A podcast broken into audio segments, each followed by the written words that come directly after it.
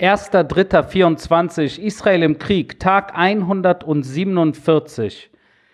Seit gestern beschäftigt sich die ganze Welt mit dem Hilfskonvoi im Norden des Gazastreifens. Was ist dort gestern passiert? Was hat da die israelische Armee angestellt?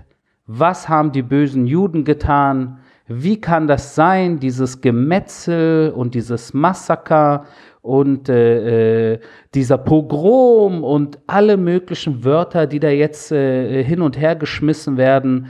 Äh, da spielen sich sehr viele äh, dem Ball zu und natürlich wieder äh, ganz, ganz heftige Täter-Opfer-Umkehr. Auch in diesem Fall natürlich wieder die Suche, wie kann man den Juden und Israel wieder was anhängen, wie kann man beweisen, dass hier wir wieder falsch waren, nicht okay waren. Und das ist wirklich übel, weil es so viel Videomaterial gibt, auch wieder von dem Zwischenfall gestern, wo man tatsächlich äh, beobachten kann und das minutenlang, wie tausende Palästinenser äh, diesen äh, Lastwagenkonvoi, diesen Hilfskonvoi gestürmt haben, ihn umzingelt haben und versucht haben, dort zu plündern und dann überrollt wurden und sich da eingequetscht haben und sich totgetrampelt haben. Also also wirklich eine üble Situation, eine wirkliche traurige Tragödie, äh, an der jedoch in erster Linie weder die Juden noch Israel schuld ist, sondern überhaupt ist daran schuld die Hamas, dass sie am 7. Oktober äh, die, die, Waffenpause, die Feuerpause gebrochen hat, dass sie äh, mit Krieg uns äh, äh, den Krieg erklärt hat, mit ihrem Massaker an über 1200 Menschen und nach wie vor nicht bereit ist, israelische Geiseln auf freien Fuß zu lassen. Und das auch nach fast knappen fünf Monaten Krieg.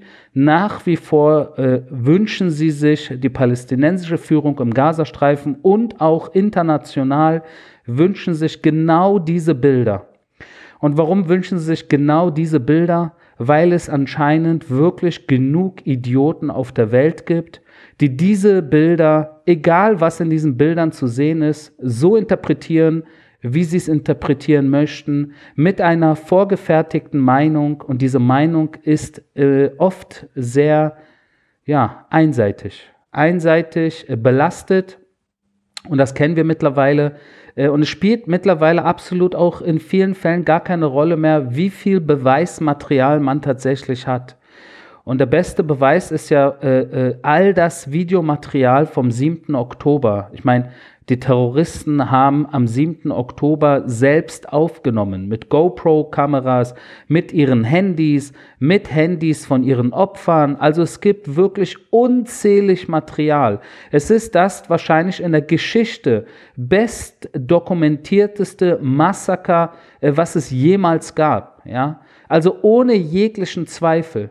Jeder, der wissen möchte, was am 7. Oktober passiert ist, hat genug Material, äh, kann sich vergewissern äh, oder hat die letzten fünf Monate entweder geschlafen oder war irgendwie nur bei TRT Türk äh, oder Al Jazeera unterwegs. Das kann natürlich auch sein und davon gibt es genug auch leider in Deutschland, Schweiz, Österreich und in der Region des Nahen Ostens. Das ist an sich schon eine bittere Realität, aber wenn wir hier auf der deutschen Sprache in diesem Podcast unterwegs sind. Und ich gehe davon aus, dass ein Großteil meiner Zuhörer nicht nur Al Jazeera schaut, wenn überhaupt Al Jazeera angemacht wird, oder TRT, äh, Türk oder Deutsch äh, äh, wirklich äh, überhaupt nicht relevant ist, sondern äh, natürlich äh, die normalen Medien, sage ich jetzt mal, und natürlich auch, was hier aus Israel seit dem 7. Oktober rausgekommen ist, allein die Geiseln, die befreit wurden und äh, erzählt haben, was ihnen widerfahren ist,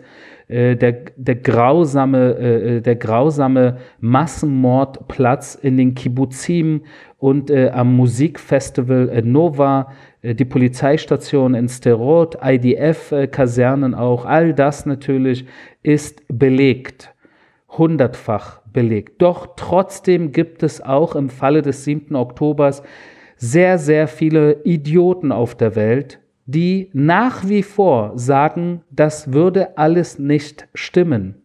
Und das ist alles übertrieben. Und wer weiß, vielleicht war es doch der Mossad oder Netanyahu persönlich oder die israelische Armee hat das gemacht, damit man danach irgendwie grünes Licht hat, um im Gazastreifen einzureiten, weil genau das wünsche man sich ja so sehr. Die Juden wollen ja unbedingt Krieg, die Israelis wollen ja unbedingt Blut. Und da sind wir in einer jahrtausendlangen Geschichte irgendwo festgefahren, wo immer wieder äh, natürlich äh, diese, diese Anschuldigungen in der Geschichte der Juden immer wieder diese Anschuldigungen erhoben werden, äh, sei es äh, damals mit dem Blut äh, von Christenkindern, womit Juden angeblich ihr Gebäck gebacken haben sollen, oder sei es die Pest, an der anscheinend die Juden schuld waren. Es gibt genug Leute, die auch 9-11 in die Schuhe der Juden schieben und so weiter und so fort. Also unzählige Beispiele. Und auch hier in diesen Tagen, während wir jetzt hier in diesem Podcast gemeinsam unterwegs sind, sind wir live mit dabei. Bei jedem Zwischenfall, der ein Stück weit ausartet, äh, wird dann nicht nur von der Hamas ausgenutzt und von der palästinensischen Führung überall auf der Welt, sondern es gibt viele Millionen Idioten auf der Welt, die genau dieses perverse Spiel mitmachen. Und ich habe teilweise wirklich im Gefühl, dass äh, es wirklich vollkommen egal ist, wie viele Fakten man liefert. Weil genug Menschen auf der Welt, anscheinend die Mehrheit, so wirkt es oft, schon eine Meinung haben zu dem, was hier passiert. Und das ist eine bittere Situation, wo ich natürlich als jemand, der für Israel steht, der für Freiheit steht, der für Frieden steht, der für Freundschaft steht, der gegen radikalen Islamismus steht, der gegen Diktaturen steht, der gegen Menschen steht, die Menschenrechte einschränken, Frauenrechte einschränken und Menschen ermorden, entführen und vergewaltigen. Das bin ich, Ariel Shalikar.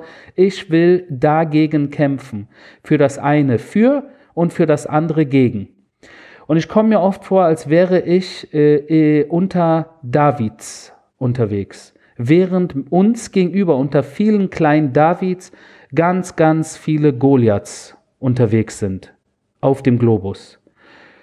Und dazu muss ich euch sagen, auch wenn es hin und wieder deprimiert, auch wenn es hin und wieder, das habe ich gestern gesagt, erschöpft, auch wenn es äh, das Gefühl gibt, dass irgendwie, äh, egal was man tut, man doch angeblich oder vielleicht nicht wirklich was ändern äh, würde. Vergiss niemals, dass der Kampf gegen die Nazis auch nicht nur fünf Monate gedauert hat. Und auch der Kampf gegen den IS hat auch nicht nur fünf Monate gedauert. Und wir brauchen in diesem Kampf gegen die radikalen Islamisten um uns herum einen langen Atmen komme, was wolle. Oder mit meinen Worten, komme, was komme.